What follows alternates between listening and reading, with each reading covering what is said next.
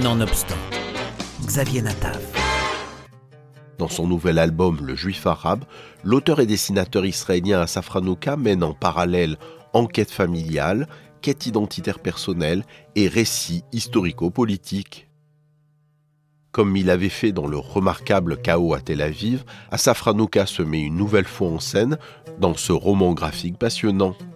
Mais il plonge aussi en parallèle cette fois-ci dans son passé familial, celui de son arrière-grand-père, Abraham Eliaou.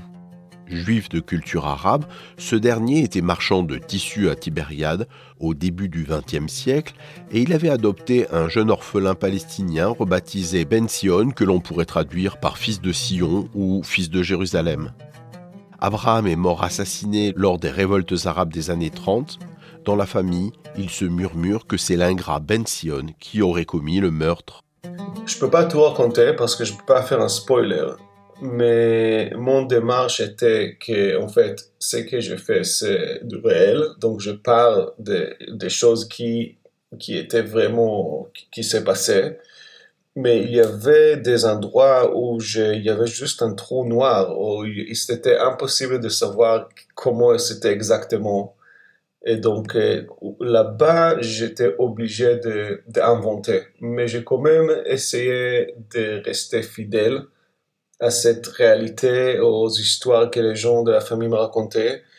Mais ce n'était pas juste la famille, ma famille et, mon, histoire personnelle, parce que j'ai lu aussi des livres sur l'histoire d'Israël à l'époque. Et donc, il fallait mélanger tout ça et, c'est très, très difficile. C'est impossible de le faire sans inventer un petit peu. Mais j'ai l'impression que à la fin, oui, j'ai resté fidèle aux réalités.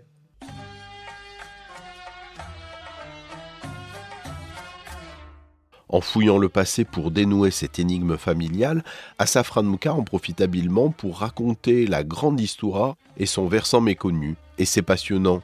Tout au long de son enquête, qui est également une quête d'identité, l'auteur nous invite à bord de son cheminement intérieur, livrant ses doutes et ses questionnements, y compris sur les circonstances de la naissance de son pays. Euh, je pense que quand j'ai grandi en Israël, cette partie était, je veux dire, la place des nationalités palestiniennes, en fait, n'était pas racontée, parce que c'était l'ennemi c'était soit les juifs, soit les arabes, et donc il y avait une guerre. Là, je simplifie vraiment comme on simplifie quand on, va à l'école. Il y a une guerre entre les juifs qui voulaient un État et entre les arabes qui voulaient que les juifs n'auraient pas un État. Mais en fait, ce que j'ai appris en, lisant les, livres d'histoire un peu plus tard, et puis en parlant avec les gens de la famille, qu'il y avait une identité qui était mélangée avant le sionisme. Et cette identité était l'identité arabe-juive. Donc il y avait des Arabes et des Juifs. Il y avait aussi des Juifs qui étaient Arabes, comme ma famille, donc ils parlaient arabe. Et ils avaient les mêmes vêtements comme les Arabes. Et donc, et les créations de l'État d'Israël, qui est quelque chose de magnifique, et c'est un pays que j'adore, et je suis très content d'être israélien. Mais en même temps, je vais avoir la possibilité de proposer aussi un regard qui est un peu critique sur le fait que si on ne comprend pas qu'il y avait cette identité qui était brisée, on va avoir du mal à trouver le paix. Et je pense que ça aussi, c'est quelque chose que je voulais exprimer à travers cette histoire. Quand on l'interroge sur ses racines, Asaf Ranouka revendique ses racines arabes. Il est, selon ses mots, un juif arabe. Dans cet album, on le voit revenant en Israël de France où il a fait des études de bande dessinée à Lyon. Sauf que la terre promise n'est pas celle du 9e art. Et pour l'heure, sa carrière en France est dans une impasse. Un peu paumé, il est amené à réoccuper sa chambre chez ses parents. Désœuvré, il n'est pas trop actif pour trouver un boulot rémunérateur.